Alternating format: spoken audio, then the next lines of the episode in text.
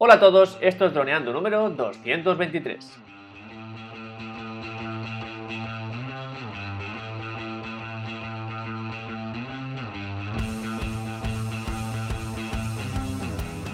En el programa de hoy vamos a hablar sobre cómo conseguir vuelos espectaculares con el DJI FPV. Pero antes que nada, chicos y chicas, recordad droneando.info, cursos online para pilotos de drones, aprende fotografía aérea, vídeo aéreo, edición y pilotaje avanzado a través de nuestros videotutoriales guiados paso a paso. Hola Dani, hola chicos, ¿qué tal? ¿Cómo estáis? Hola Calle. Pues nada, muy... Hola chicos. Pues nada, muy contento porque estamos aquí otra vez en Clubhouse. Ya sabéis, ya vamos por el quinto, sexto podcast que grabamos en, droneando.info en directo.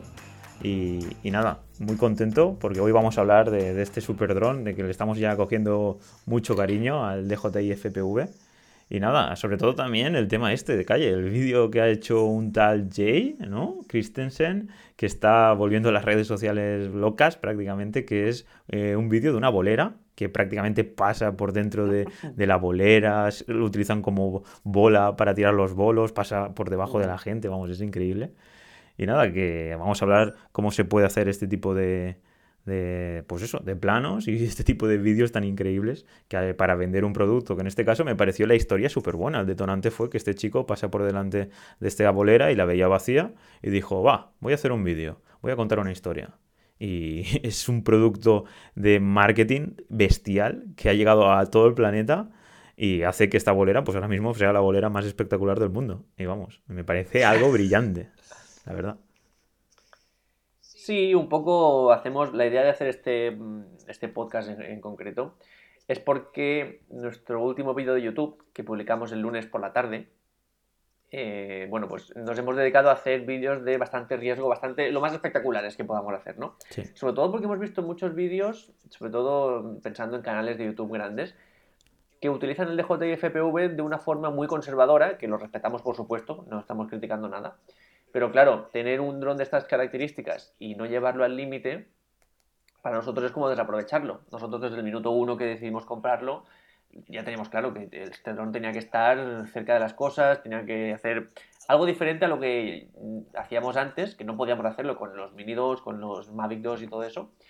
Y entonces, bueno, pues eh, nosotros hicimos lo que para nosotros nos parecía lógico, que era acercarlo a sitios y, bueno, que pase rozando cosas. Y por lo visto esto ha llamado la atención de muchos usuarios que han dicho, ostras, pues eh, la verdad es que mm, tomáis bastante riesgo, ¿no? Y entonces dijimos, ¿por qué no hacemos un vídeo con los 10 consejos más importantes que nosotros pensamos que son fundamentales para conseguir este tipo de planos arriesgados, espectaculares, FPV cinematográficos, bueno, llamadlo como queráis? Y entonces, bueno, hicimos ese vídeo que ahí yo mmm, creo, hablo así un poco, no, no me gusta decirlo porque queda un poco feo, pero creo que es ahí hay algunos de los mejores planos que se han hecho con el DJI FPV en lo que llevamos de reviews desde que salió. Porque bueno, nosotros, ya, digo, tomamos mucho riesgo, ¿no? Y entonces, bueno, pues va, eh, teniendo la oportunidad de, comentarlo aquí en el, en el, podcast, pues vamos, vamos a ir comentándolo poco a poco. Y mm, el guion va a ser 10 puntos, 10 ideas, 10 consejos, 10 tips, 10 trucos, que son los que nosotros consideramos fundamentales para ir paso a paso hasta tener un vuelo muy espectacular, con mucho riesgo, con las máximas garantías de seguridad posibles. Esa es un poco la idea de hoy. Aparte también recordar pues el curso, que el detonante real es el curso que vamos a, que, que hemos sacado de DJI FPV, que, que, tenemos en nuestra plataforma, ya sabéis, 10 euros al mes. Eh, tenéis todos los cursos, ya llevamos 15 con este, y es el objetivo sacar el máximo, el máximo partido a este tipo de drones con el objetivo de contar las mejores historias en audio y vídeo.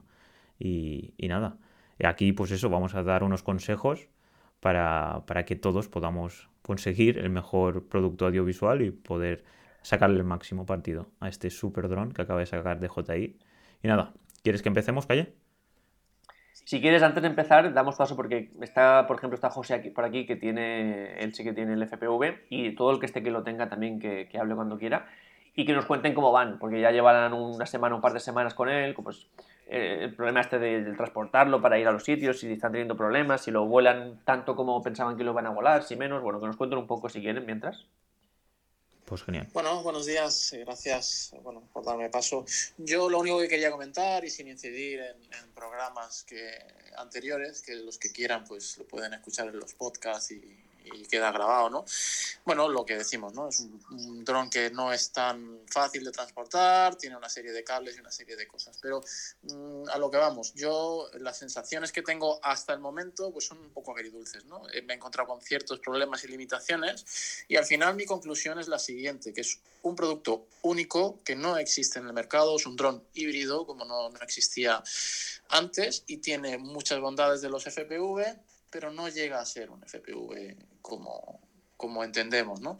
Entonces, yo lo interesante que puedo aportar aquí es que lo he utilizado con pilotos de FPV, hemos realizado maniobras eh, que se realizan en FPV con, con ciertos aparatos, tanto freestyle como en otras categorías, y es un aparato que responde bien eh, con ciertas maniobras y con otras pues no, está limitado y la conclusión es esa.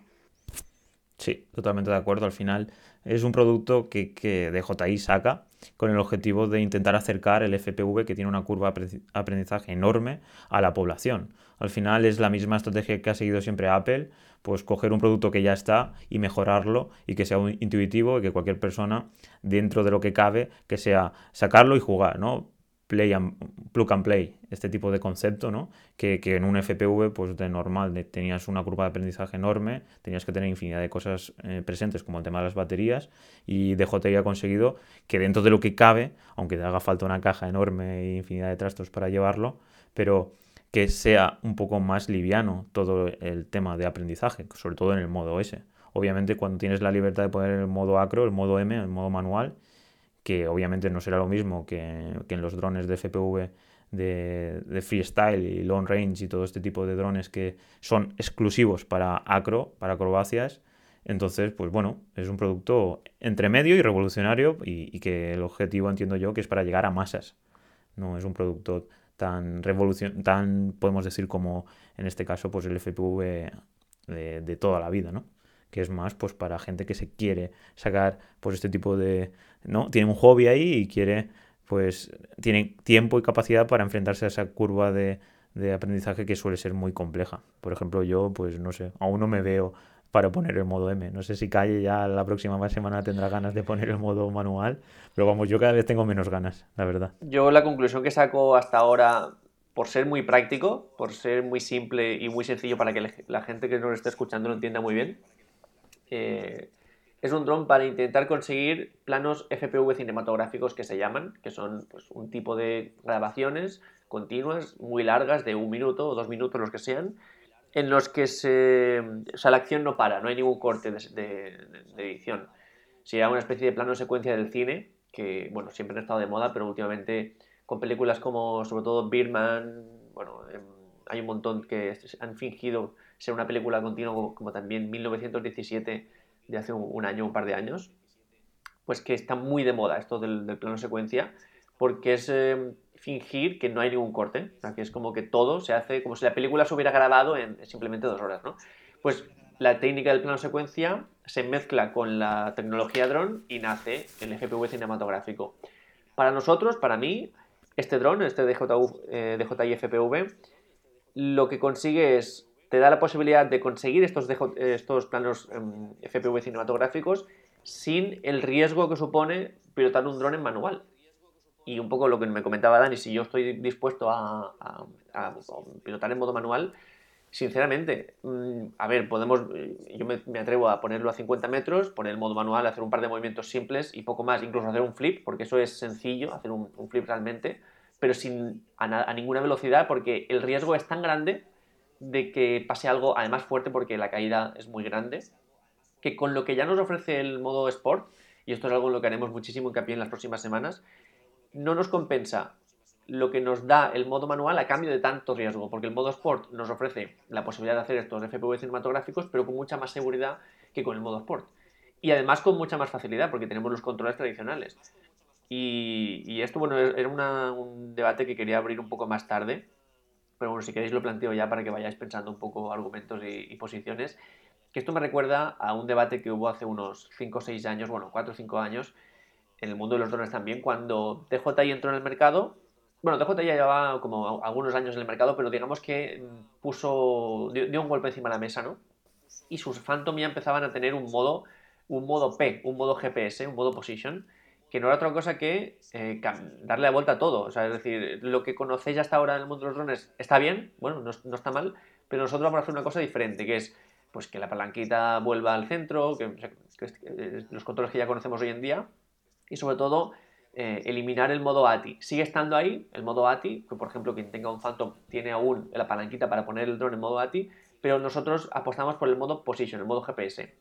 Esto no era común y de hecho hubo muchísimo debate, muchísimas críticas porque los, pilotos tradicionales decían, no, que esto es modo Position, esto no es eh, drone, esto es otra cosa lo normal, lo más tradicional, lo más accesible es el modo ATI, que tiene muchísimas ventajas y todo eso, ¿no? ¿Qué pasa? Que al final la lógica a lo largo de los años se ha impuesto y ya no hay ningún dron con modo ATI. ni siquiera existe. Con el Phantom aún lo podías poner, pero es que luego ni siquiera lo puedes poner. Todos tienen modo position, bueno, modo ATI, por si alguien eh, está un poco más perdido. Modo ATI es el modo normal que tienen los drones, que tenían eh, algún posicionamiento, pero mm, para que lo entendáis, si hacía viento, el dron se movía no, mantenía su posición GPS, sino que se movía. Tenía, eh, a lo mejor sí tenía sensores respecto al suelo y tenía bastante estabilidad en vuelo, pero si hacía viento, el dron se movía. Entonces, claro, esto, em, para los que lo defendían, decían, ah, esto es buenísimo porque si trabajas a viento a favor vas a ahorrar mucha batería. Y esto es cierto, sobre todo en temas de vuelta a casa con viento a favor, en el modo ATI gastabas menos batería porque aprovechabas el viento y en modo GPS no, el modo GPS siempre iba marcando el GPS eh, exacto, ¿no? Pero claro, en temas de seguridad, en temas de precisión, en temas de, vuelo mm, de muchísima precisión, era el modo GPS era mucho mejor. Y entonces, ¿qué ha pasado eh, con el tiempo? Que el modo GPS es el auténtico rey. Para nosotros, la gran revolución del DJI FPV es el modo Sport.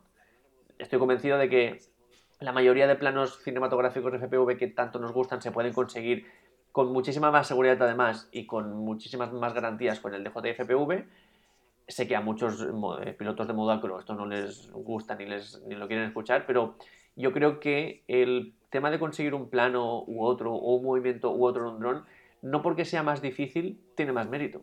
Lo que importa es que lo podamos conseguir y si podemos conseguirlo en menos batería, en menos intentos y, con más tranquilidad y más seguridad, yo creo que es mejor. Por eso, a la pregunta si yo voy a utilizar el modo manual, no creo que lo utilice nunca. Aunque lo domine, que, que me costará muchísimo dominarlo, no creo que lo utilicen nunca, porque a 100 km por hora, que va el modo Sport, ya es una barbaridad. El frenado de emergencia, los controles tradicionales, la estabilidad en vuelo que nos da el modo Sport, todo eso ya nos copa, nos da mucho más de lo que siempre hemos soñado. Así que de momento no creo que lo utilice el modo manual. Genial. Eso es lo que quería escuchar, vamos. Porque al final esto me recuerda a siempre, siempre, es que en todos los sectores está siempre este debate.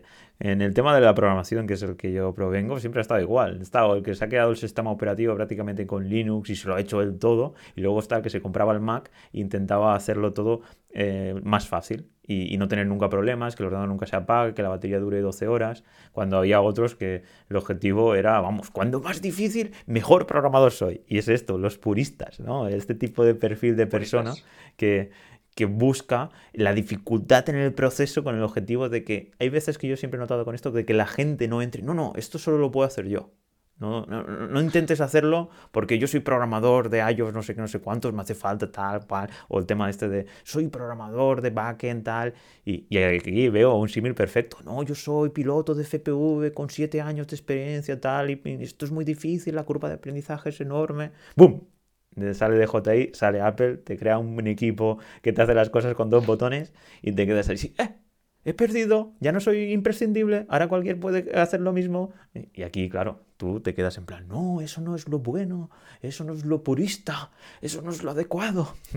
claro, te tienes que defender de alguna forma. Has pedido tu marca personal de un plumazo porque ha habido una, una empresa que ha automatizado, ha metido tecnología para automatizar algo que tú antes estabas X tiempo para aprender a hacerlo. Y eso, vamos, para mí es increíble y vamos, nosotros siempre vamos a estar a la última en tecnología con el objetivo de, está claro, en este caso es contar historias, si es que no tiene más, esto es una herramienta más. Y en mi caso con programación era crear aplicaciones para aportar tecnología publicidad a la, a la, sociedad con el objetivo de automatizar procesos y es lo mismo. ¿Qué más daba que hacer un Linux, un Windows, un Mac? La cuestión está que el equipo funcionara. Y esto es lo mismo. Eh, plug and play. Si tengo un dron que va mucho más fácil y que me soluciona la vida, ¿para qué voy a utilizar un FPV antiguo? Es que no tiene, no tiene color. Así que nada, ¿alguien quiere comentar algo o ya empezamos con los puntitos de, cómo conseguir estos super vídeos con el DJI FPV? Pues yo por, o sea, ya, eh, si queréis empezamos, pero sobre esa última idea que has dicho, una, pequeña anécdota que me pasó a mí en mi curso de, de pilotaje de drones por el 2015, pues yo era el mejor de la clase haciendo órbitas en modo manual, con un cuadricóptero en torno a un objeto, yo era el mejor de la clase haciendo órbitas. Y hasta tal punto, bueno, no, no es que fuera ninguna cosa, cada uno era mejor en otra cosa, para mí me tocó con órbitas, ¿no? Y, entonces, pues, hasta tal punto que cuando era un ejemplo, venga, pues que lo haga calle, que es el que tal, y yo pues lo hacía y tal, ¿no? Y un día, al final de las últimas eh, clases de práctica, vino uno de los alumnos que se había comprado un Phantom, no me acuerdo si era el 3, creo que era el 3, un Phantom 3 Advance o algo así. Y entonces desplegó su Phantom, eh, puso el modo Point of View, seleccionó el objeto en torno al cual quería orbitar y simplemente moviendo una palanquita hacía una, una órbita perfecta, pero perfecta. Y entonces, claro, eh, ese choque, digo, ostras, yo llevo aquí no sé cuántas horas para eh, perfeccionar mi órbita y este tío ha hecho una mejor que la mía, simplemente dándole a un botón y, moviendo una palanca, ¿no?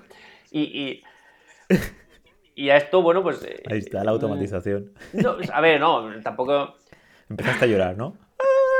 Fueron más las risas que los lloros, porque evidentemente hubieron risas y, muchas, y además no solo ese día, sino que pues, la semana posterior un poquito de cachondeo en clase. Pero claro, yo me lo podía tomar de dos formas, en plan, me, me han hundido, ya no soy nadie, me tengo que ir de aquí. O decir, bueno, si yo he conseguido esta órbita es porque tengo habilidad, y esto es un poco el mensaje a los pilotos de drone FPV tradicionales que nos pueden estar escuchando ahora, y puedo Mm, desviar, puedo canalizar esta habilidad ya no solo para ser el mejor en órbitas, sino para tener habilidad en drones en general. Y esto es un poco lo mismo que los de FPV. Es posible que con el modo Sport se puedan hacer cosas bastante espectaculares, bastante cercanas a los mejores vídeos de FPV cinematográfico, pero el que ya tiene la habilidad, el, el piloto de FPV habilidoso, puede hacer cualquier cosa, mm, puede coger cualquier dron y puede simplemente eh, trasladar sus movimientos y, tiene una, curva de aprendizaje muchísimo más corta que cualquier otro que empiece, ¿no? Así que tampoco es para desanimarse porque si tenemos la habilidad siempre tenemos la, oportunidad de estar al, frente, ¿no? Y bueno, si queremos ya, si queréis empezamos ya por el punto número uno. Recordad puntos, em, consejos, trucos para ir consiguiendo poco a poco cada vez vuelos más espectaculares, ¿no? El punto número uno para nosotros, eh, lo más importante cuando vamos a hacer un FPV cinematográfico, ¿vale? Que digamos es que mm, hablamos Dani y yo y decimos, venga, vamos, Dani, vámonos al bosque tal, que hemos visto que hay una ruta ahí, a ver si podemos pasar el dron entre los árboles y entre no sé qué, y luego subir y luego bajar. Pues lo primero que hacemos es localizar. Punto número uno, localizar.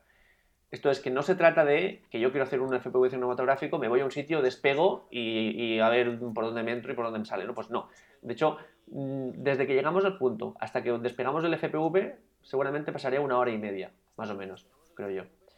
Y es porque hacemos muchas otras cosas, como por ejemplo, Dani, ¿qué cosas hacemos allí en el campo, en el terreno, antes de despegar el FPV? Pues bueno, lo primero que hacemos es pegar una vuelta por justo la ruta que vamos a seguir. Y en este caso, pues intentar un poco ver si hay algún tipo de obstáculo entre medio.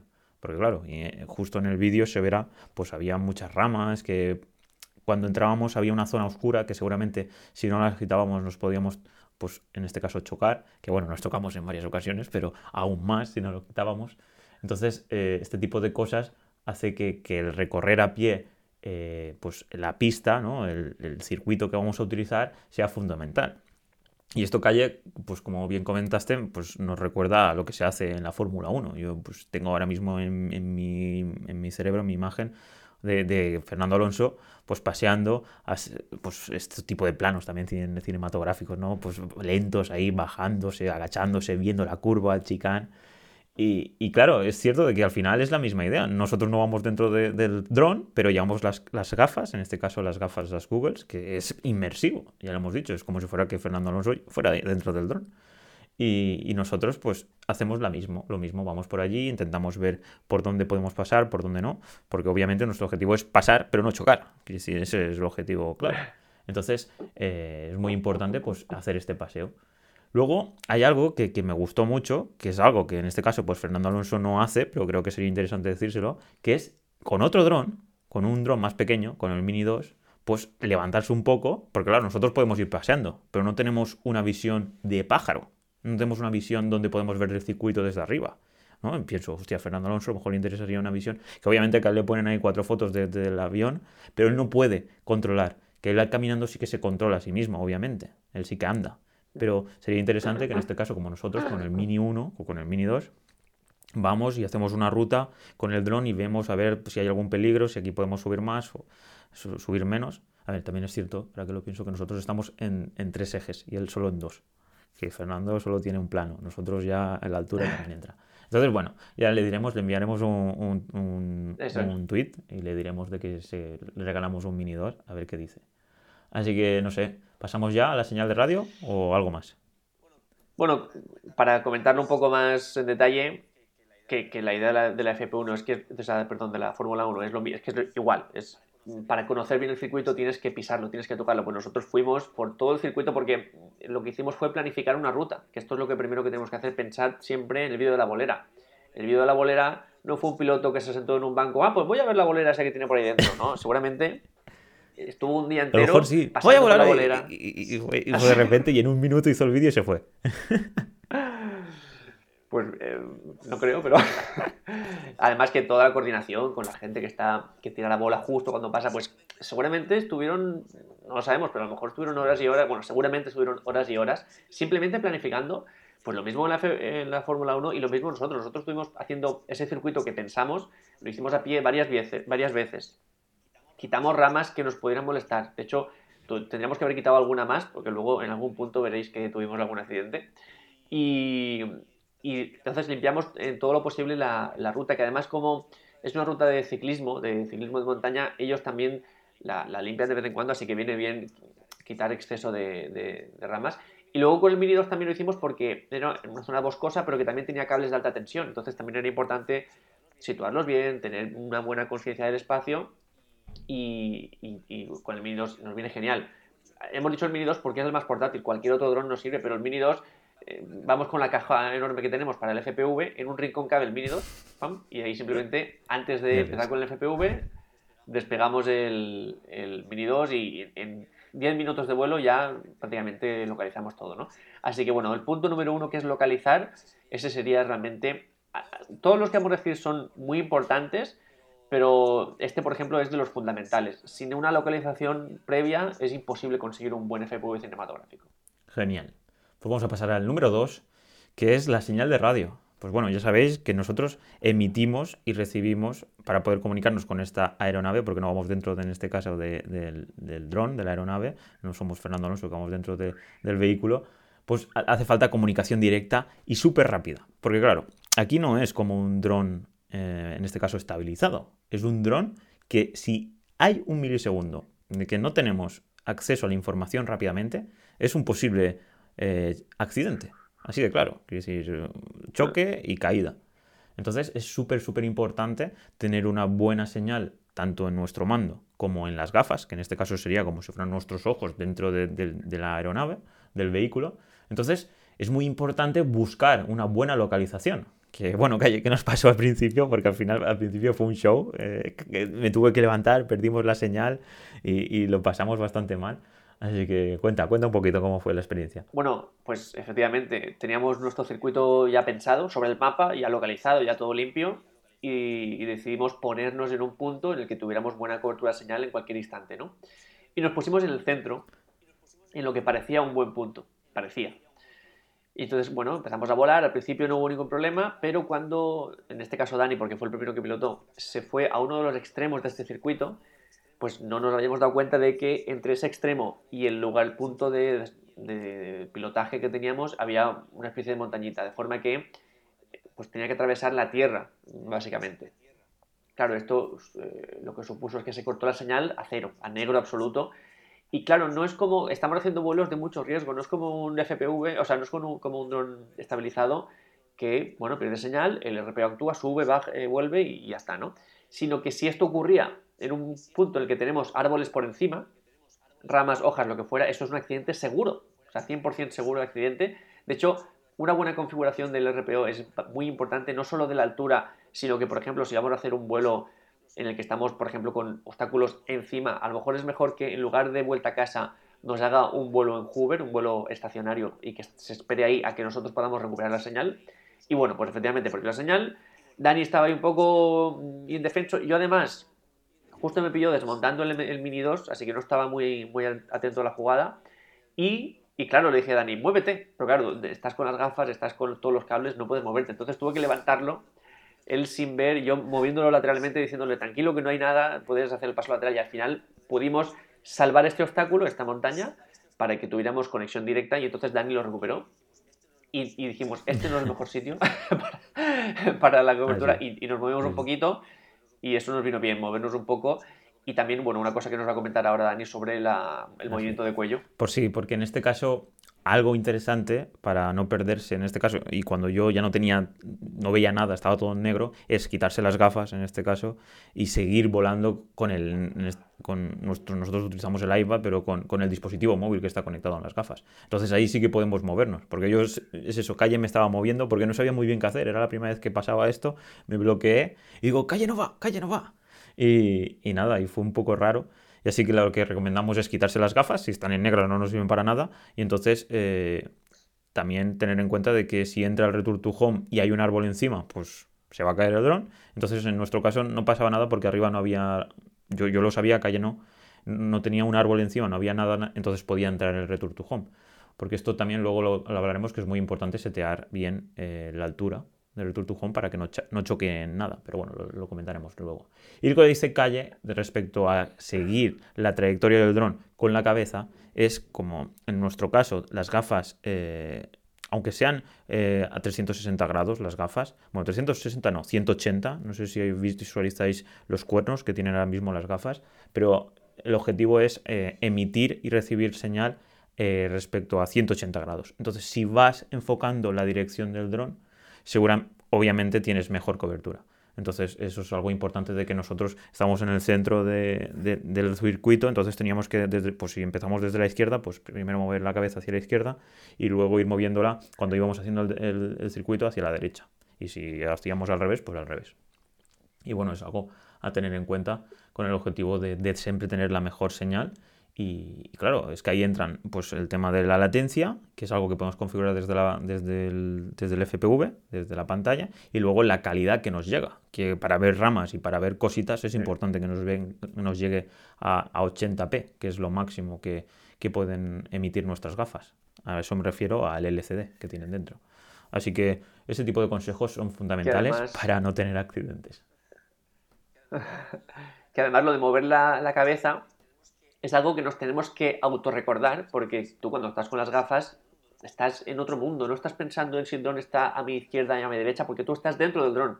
No, es muy complicado que te sitúes. Por eso muchas veces, bueno, ya sabéis que el, equipo de doble piloto, dos pilotos, es siempre muy recomendable. Aquí es fundamental. Mm, ir a volar un FPV solo, bueno, aparte de que no es, por lo menos en España, legal, eh, es muy peligroso porque puede pasar cualquier cosa y tú no estás realmente con la conciencia del entorno, pues aquí tener dos personas es fundamental, vital, porque la otra persona te puede decir, oye, eh, gira un poco la cabeza porque claro, el dron ha pasado ya, tú estás en tu mundo y no te das cuenta, pero gira un poquito la cabeza a la derecha para tener mejor cobertura. Y muchas veces nos pasaba que estaba Dani o estaba yo y me decía, pues calle, que tienes el dron a la izquierda, gira un poquito, y entonces giraba un poquito y automáticamente la calidad de imagen aumenta. Y eso, claro, pues eso es muchísima más seguridad. Fijaos que casi todos los pasos que vamos a dar, los 10 pasos, son para aumentar la seguridad siempre, ¿no? Y en este caso, pues tener más calidad de imagen es, como comenta Dani, antes vamos a ver esa rama, ese obstáculo, ese tronco a más calidad de imagen, ¿no? Así que, bueno, pues eso es importante. Yo quería comentar un poco, antes de que pasemos al tercer punto, eh, que nos comentéis los que, bueno, que quiera que, entre, sobre todo porque ya comentamos en algún programa anterior eh, que ya hay problemas de señal y y bueno, conexiones extrañas. Y nos pasó un poco una cosa muy curiosa, y es que despegando el Mini 2 a la vez que el FPV, se cortaba la señal en seco del FPV. El Mini 2 perfecto, el Mini 2 a, tope de lo, que, de lo que tiene, pero el FPV se cortaba la señal cuando el Mini 2 se ponía entre el piloto del FPV y el, y el dron del FPV, ¿no? Entonces, súper curioso, mm, en teoría la tecnología del FPV es bastante superior a la del Mini 2 en cuanto a OcuSync y en cuanto a calidad de imagen, que la, emite a más calidad que el FPV, que sea que el Mini 2. Entonces, bueno, preguntaros, sobre todo los que ya hayáis tenido algún problema de conexión, cómo estáis trabajando con eso, qué problemas de conexión habéis tenido, si, bueno, a, cuánta distancia se os suele cortar, comentándonos con total libertad si queréis, ya así aprendemos todos. Yo te puedo decir, en el programa anterior te lo, comenté aquí a, todos, que había tenido, había experimentado ciertos cortes de señal. Eso no es algo habitual, lo puedo decir en la parte positiva. Y también lo que he hecho en este caso es incidir sobre esto haciendo ciertos tests, no solamente con, con drones de, DJI, sino con otros tipos de drones que están trabajando en otras frecuencias. Es cierto que con, con eh, drones de DJI hay esos cortes y yo lo achaco, yo no soy técnico, pero achaco que eh, las frecuencias son muy parecidas. Sin embargo, en otros drones que son FPV no hay ningún tipo de, de, corte. Y sí que es verdad que, que pasa, pero ya te digo, en, en drones de, de, DJI. Y yo lo achaco a lo que te comento, a, a, la, a la frecuencia. Pues muy interesante, la verdad, porque yo he tenido experiencias con otros drones de DJI y nunca hay ningún problema. De hecho, bueno, con Dani muchas veces hemos estado volando el Mini 2 y el Mavic 2 a la vez, eh, dando vueltas uno por en medio de otro, y muchas veces, incluso hemos, con el Phantom 4, muchas veces hemos querido grabar tanto el Mini 2 como el Mavic 2. Eh, son tres drones que han volado conjuntamente muchas veces y nunca ha habido ningún problema. Nunca, nunca pero que nunca, ni, ni, ni, media, ni medio corte de señal. Y con la FPV es que es automático, o sea, es a, negro, que bueno, de hecho muchas veces tengo que despegar, o sea, tengo que aterrizar y apagar rápidamente el Mini 2 para que Dani pueda recuperar el, el FPV. Porque bueno, ya veréis en el vídeo de YouTube que muchos de los planos que más me gustan a mí son eh, de grabando al FPV desde otro dron mientras el FPV va bajito o sorteando obstáculos. Me, parecen unos planos, me quedaría horas mirándolos. Y, pero claro, nos pasa esto, que el Mini 2 corta la señal por completo, así que bueno, me parece súper curioso. Si alguno em, ha tenido algún problema parecido o quiere levantar la mano y contárnoslo, que nos, que nos interrumpa, que nos lo cuente mientras vamos siguiendo. Pero sí que me parece algo bastante peligroso, puede, puede desembocar en, problemas, ¿no? Así que bueno, vamos con el punto 3 mientras, eh, si alguien me quiere interrumpir, que me interrumpa, que no es otro que práctica. Mm, podemos localizar bien, podemos tener una correcta posición para la señal de radio y una vez tenemos esto hay que practicar. El vídeo de la polera seguramente no salió a la primera, ni a la segunda, ni, ni a la quinta. Seguramente a la sexta salió bien, pero el que tiraba la segunda bola se le hizo un poco tarde y tuvieron que repetir muchas veces, como nos pasa en el cine y como nos pasa, ya sabéis que es uno de los consejos en los que más hincapié hacemos nosotros, que es cuando queremos grabar un buen plano con un dron estabilizado cualquiera, no podemos hacer un único intento. Eh, podemos hacer, tenemos que hacer muchísimos intentos sin ir más lejos en el curso de vídeo para inmobiliarias, que es el último que tenemos ya completo en la, plataforma. Eh, mostramos muchas veces que para hacer el plano en el que el coche entra por la, por la, villa, la propiedad, lo repetimos seis veces, siete, un montón, porque hay que coordinar muchas cosas, que la órbita sea buena, que el coche entre en el momento, que, que todo cuadre muy bien y lo mismo con los planos de gimbal que hicimos en interior, por los pasillos y todo, y lo mismo con los planos de dron de la casa en, estático. Todos los repetimos mínimo cinco veces. Y claro, ¿qué pasa? Que luego eliges el mejor. Eliges de los cinco, a lo mejor hay tres buenos, pero de esos tres buenos, uno es el mejor. Pues eh, ahí lo tienes, ¿no? Pues con esto lo mismo, hay que practicar, practicar, practicar. De hecho, eh, en el vídeo de YouTube que, que hemos publicado, lo último que está en el vídeo es nuestro mejor FPV cinematográfico y literalmente consumimos las tres baterías de, que tenemos para un único buen plano. Esto es algo que, se nos, que choca mucho, pero se nos tiene que quedar en, la cabeza, porque claro, vamos a estar ahí mm, pues muchísimos vuelos y en uno habrá un giro demasiado brusco, en otro no entraremos por donde toca, en otro nos perderemos, en otro tal, y al final, bueno, bueno, bueno, hay uno. Así de, así de crudo y así de simple, pero esto nos tiene que hacer eh, recapacitar en que nos hace falta práctica, repetir muchas veces. Hay que tener en cuenta que nadie nace enseñado. Ni el mejor piloto de FPV mm, sabía hacer lo que hace ahora el primer día. Todo ha sido a base de práctica, a base de experiencia. Y, bueno, y yo os quiero decir, por ejemplo, mi punto de vista respecto a Dani. Nosotros, el, el dron lo, compramos juntos, pero bueno, en este caso lo tiene Dani, el FPV, que lo tiene en su casa, que además tiene espacio para, para practicar. Y yo no notaba mucha diferencia desde el primer día que fuimos a volar, en el que Dani estaba más, eh, tenía más respeto, volaba a más altura, no se acercaba a cosas, a cuando he ido a los dos, tres días que Dani ha estado ya muchas baterías quemándolas, que se hace su circuito casi con los ojos cerrados. Y además lo hace a, un palmo del suelo.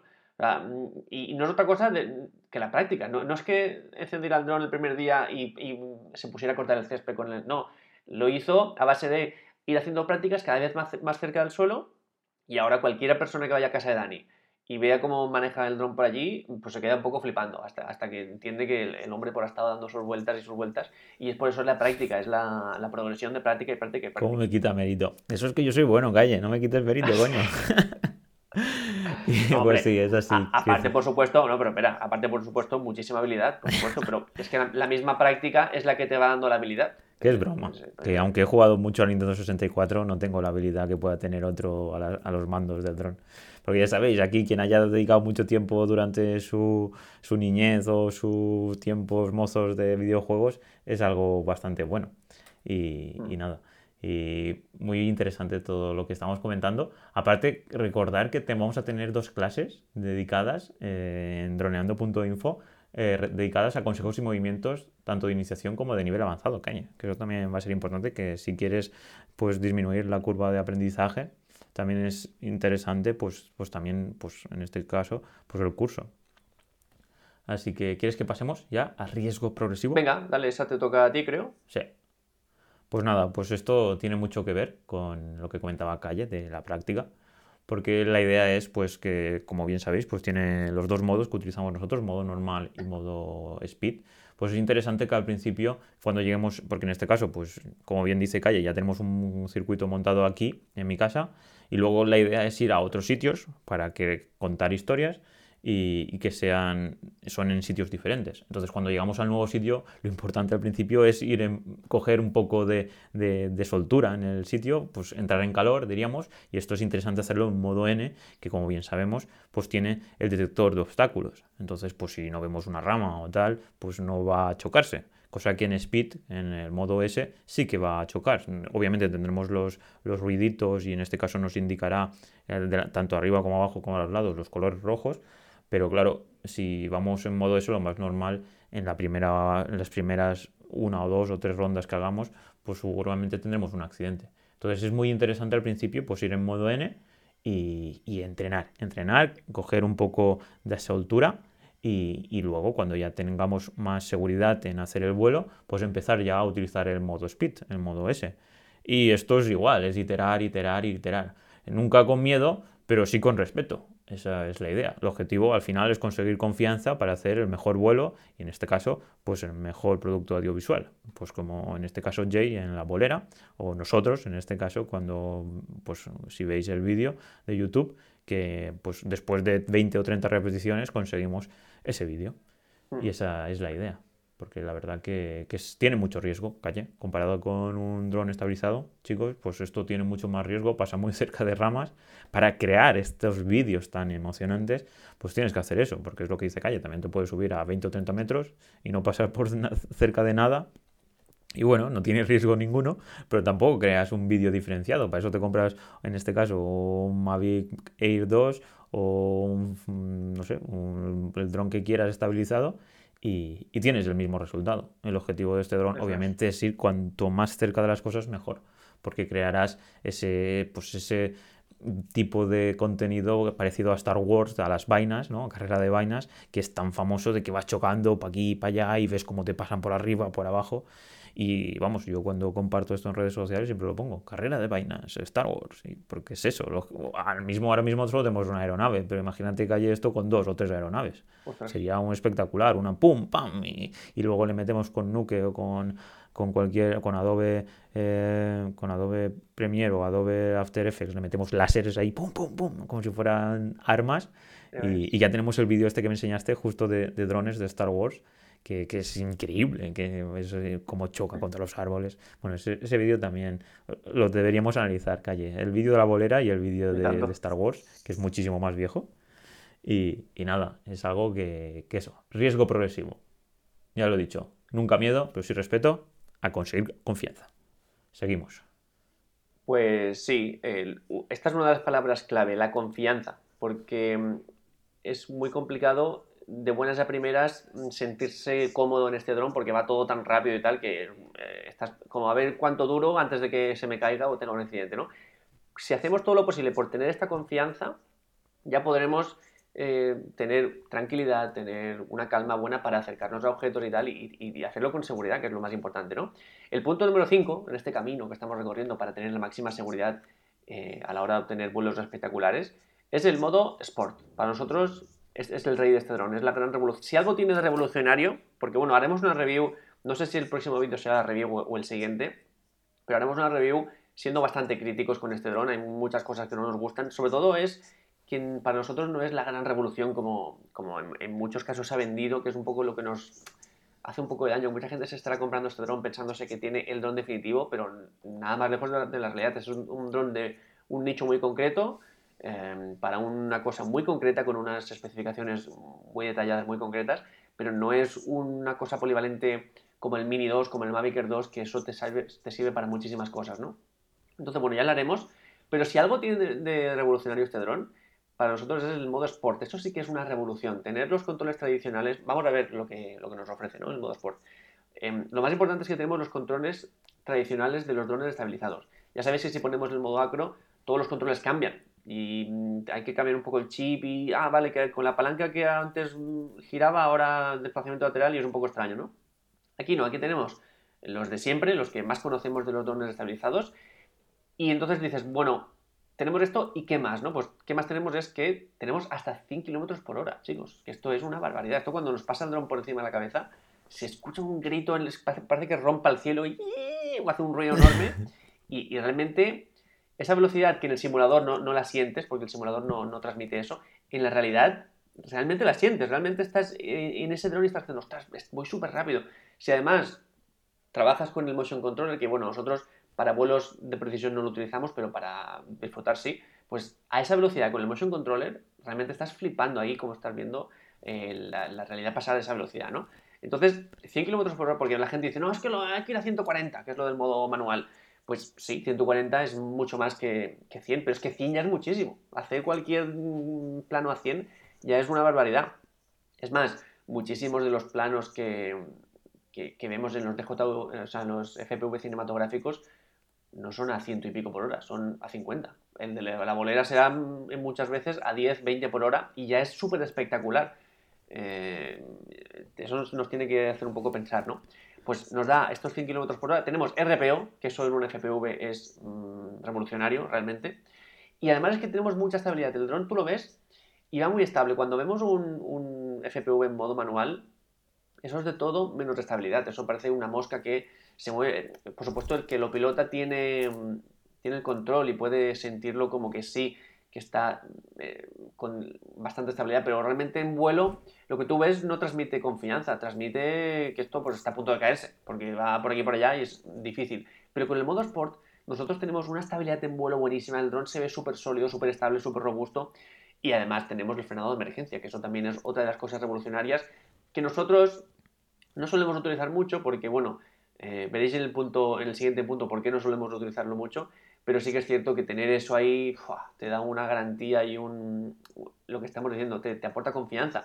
Tú puedes estar en apuros, pero sabes que tienes ese botón que te da esa confianza necesaria, ¿no? Entonces, pues es otra cosa que nos, que nos ayuda. Por eso para nosotros el modo Sport es la gran revolución. Todo lo que se puede hacer con el modo Sport se puede hacer con el modo manual, por supuesto que sí, pero ¿qué pasa? Pues que necesitaremos muchos más intentos para hacer los vuelos. Esto significa mucha más batería. Seguramente, y para mí es lo diferencial del modo Sport, cualquier cosa que podamos hacer con el modo manual, con el modo Sport lo haremos con menos batería. Y eso, aunque haya gente que le moleste, es diferencial. Y sobre todo más riesgo. El modo manual, que, que por eso yo no creo que lo utilice eh, seguramente nunca, es que yo puedo conseguir casi todo ya con el modo Sport con unas garantías de, de seguridad muy buenas sí, a lo mejor no puedo hacer un flip, por ejemplo, ¿no? Pero es que un flip, bueno, es interesante, pero tampoco es que sea diferencial. Y a cambio en el modo manual, que sí que puedo hacer un flip, pero tengo muchísima, muchísimo más riesgo de reventar, ya, no solo accidentes, sino reventar el dron, porque caerlo a 140 por hora desde 20 metros eh, es romperlo. O sea, nada va. Las hélices, por supuesto, van a reventarse, pero un brazo seguramente también, ¿no? Entonces, por eso digo, muy difícil que nosotros utilicemos el modo manual, sobre todo viendo lo que hemos publicado en, YouTube, que ya se puede conseguir con el modo Sport.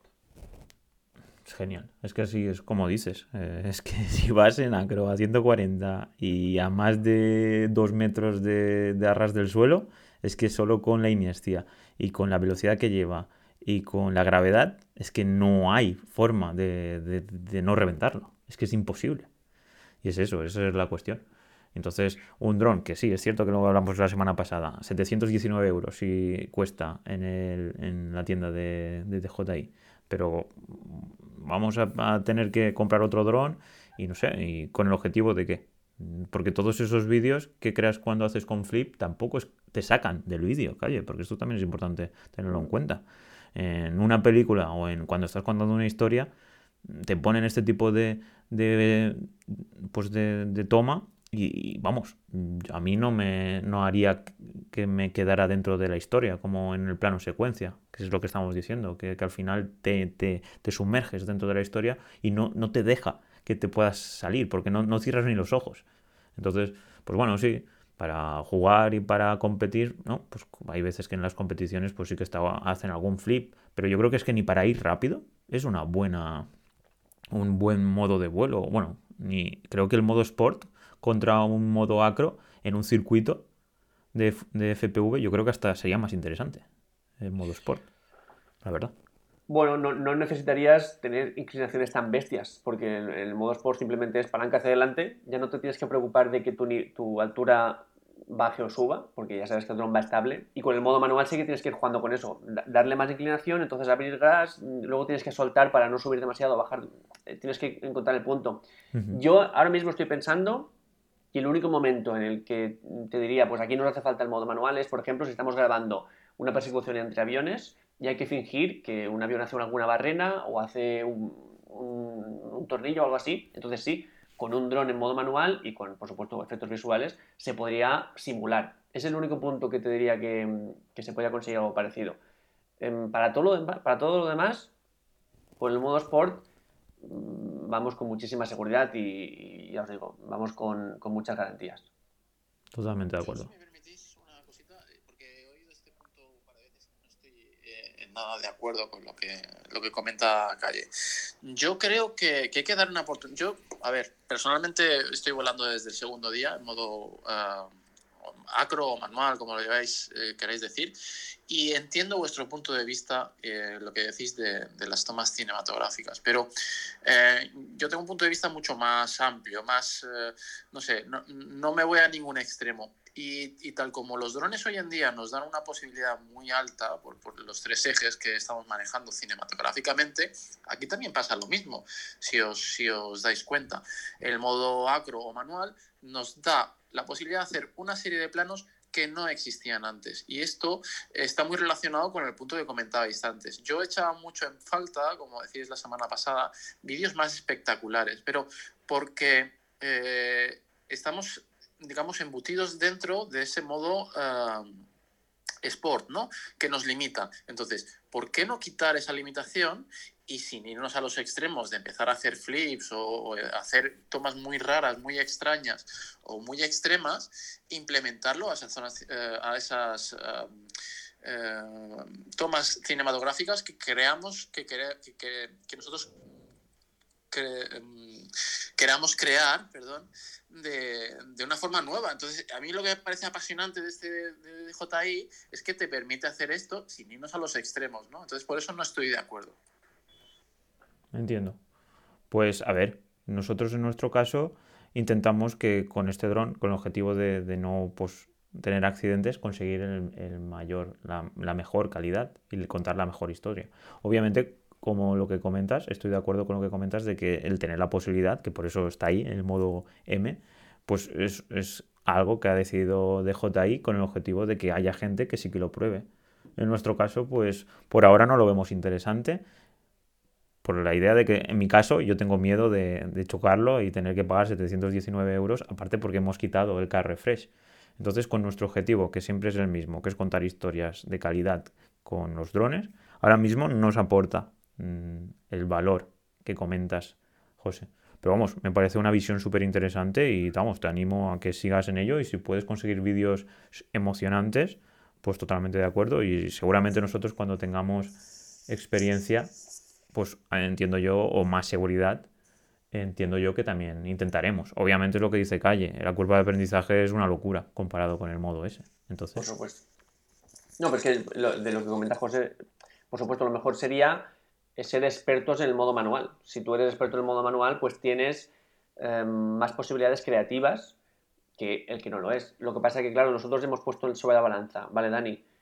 Para esto nos hace falta meses y meses de, para conseguir lo que ya conseguimos con el modo Sport, con el modo manual nos hacen falta meses, mm, literalmente. Esto ya no solo en tiempo prolongado, sino en, tema baterías, que es lo que más nos importa. Para hacer un FPV cinematográfico en el que nos tengamos que mover, seguramente con las tres baterías no nos dé, porque hay que hacer muchos intentos, luego, ah, aquí se me ha girado un poco demasiado brusco, hay que repetir. Ah, aquí justo hemos rozado con esto, hay que repetir. Aquí me, he equivocado de camino, hay que repetir. Con esto, con el modo Sport, tenemos la ventaja de que tenemos tanta seguridad, tanta estabilidad que lo podemos hacer en menos tiempo de batería, que para mí eso es fundamental. Y con el modo manual se puede hacer, eh, incluso con más libertad eh, creativa, que es lo que comenta José, pero claro, con muchas más baterías que para nosotros es el gran problema que representa en, este tipo de drones, ¿no? Entonces, bueno, lo mejor de lo mejor sería ser experto en modo manual. Lo que pasa es que nosotros hemos estipulado que eso nos costaría muchísimos meses de, práctica. Entonces, por ahora vemos que el nivel que tenemos con el modo Sport es altísimo, es algo que no podíamos hacer con, un Mini 2 o con un Mavic 2 o, el, que fuera. Y para nosotros es la gran revolución. Eh, por supuesto, el tiempo dirá. Esto es como el debate que he dicho yo del modo ATI y el modo GPS es una opinión muy personal que nadie tiene por qué compartir. Es una apuesta personal que yo digo. Yo creo que en un futuro los FPV con modo Sport serán más comunes que los del modo manual. De hecho, incluso yo recuerdo los pilotos de FPV que yo, que yo conozco, bueno, que yo conocía, muchos de ellos tienen modos que son acro, pero con limitación de inclinación, que no te permite hacer la vuelta completa por temas de seguridad, porque es que el modo acro si una cosa tienes que no puedes despistarte ni un segundo. Te despistas y el dron se puede caer, porque se te va demasiada inclinación, no te ubicas en el espacio y ¡pop! y, directo al suelo. Y yo tengo muchos compañeros de, bueno, algunos tampoco, algunos compañeros de FPV que tienen programas con límite de inclinación, es decir, no puedes hacer el flip. Tienes todo lo demás, tienes los controles de, FPV, tienes el, el, throttle sin, sin el, el muelle para que vuelva, pero tienes límite de inclinación para tener un poquito más de seguridad dentro de lo que cabe. Entonces, bueno, pues lo que te digo, el tiempo dirá. Seguramente en seis meses, un año o en el segundo, los siguientes FPVs que salgan, pues ya tenemos la respuesta. Y, por supuesto, esto no significa que no vayamos a cerrar la puerta en modo manual. Mm, seguro que en un futuro mm, tenemos la oportunidad de hacer algún vídeo al respecto. Pero es que muchas de las preguntas que nos hacen, que es, ah, pues esto está muy chulo, a ver si le podrías hacer en modo manual. O sea, ya no es porque se puedan hacer más cosas, sino a, ver si se puede hacer, pero difícil, pero esto pero que sea difícil, ¿no? Es como quieren ver a una persona dominar algo difícil. Eso es, eh, es, como el que ve a un pianista prodigio, pues, ah, pues estoy flipando, pero la música te gusta, que es lo importante. Está contando algo que realmente te esté tocando la fibra. Nosotros vamos más por ese camino, de contar historias, de hacer que el espectador se, tenga una experiencia inmersiva. Vamos por ahí no significa que lo otro no sea lícito, todo lo contrario, lo respetamos un montón, pero nosotros iremos por ahora por ese camino, ¿no? Entonces, eso es un poco la... Eh, simplemente es el planteamiento que hemos hecho Dan y yo viendo la curva de aprendizaje. Así es, totalmente de acuerdo. Así que nada, a todos los que queráis seguir todos estos pasos, porque Calle, no sé si ya te lo había comentado, pero hemos creado, cambiando de tema, un grupo en Clubhouse, un club que es de droneando. Entonces, esto lo vamos a poder acceder a todos los que estéis aquí y tal. Ya podéis seguirnos. Si os fijáis, arriba pone droneando y es un club. Nos podéis seguir.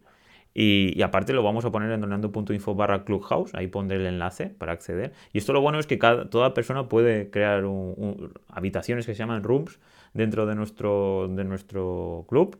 Y entonces, pues José, si un día de estos, pues podemos hablar sobre el modo acro y, sobre todo consejos que puedas darnos, porque es eso, a mí sí que, por una parte, sí que tengo ese gusanillo para probarlo.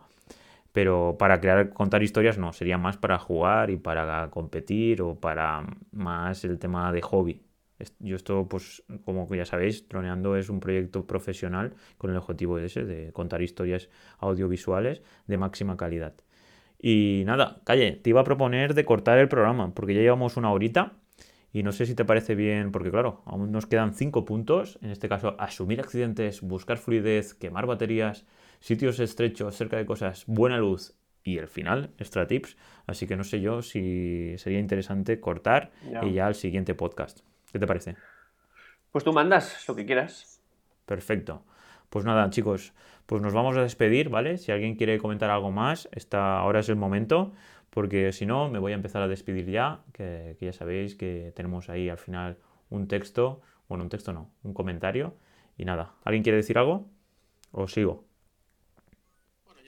decir que habéis eh, puesto ideas muy, muy interesantes, que hay mucho de comentar con este dron, que, que hay un mundo de, de, posibilidades aquí que está en nuestra mano como, como pilotos y como creadores de contenido, pues descubrir cositas nuevas. ¿no?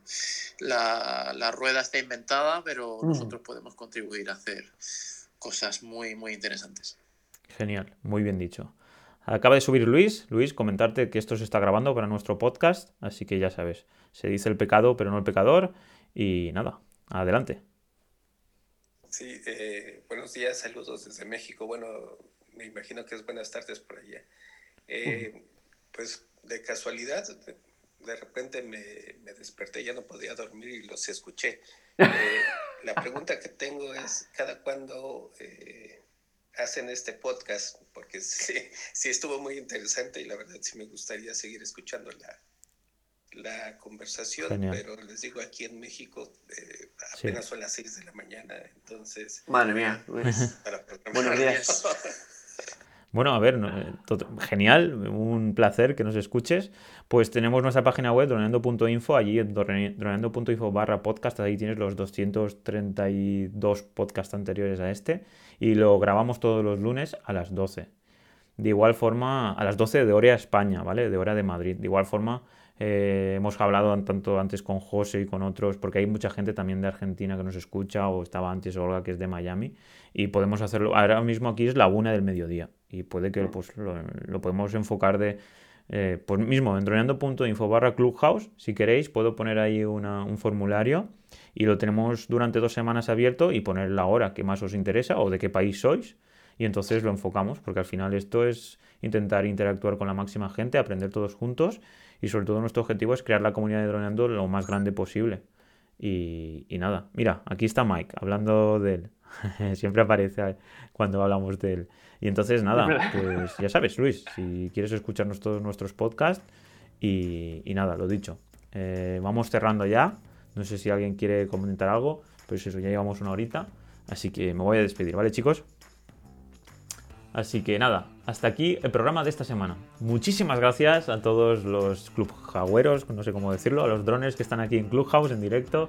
Muchísimas gracias a todos los que nos escucháis tanto en iTunes como en Evox como en Spotify. Ya sabéis que en droneando.info barra iTunes, barra Evox y barra Spotify podéis seguirnos allí perfectamente.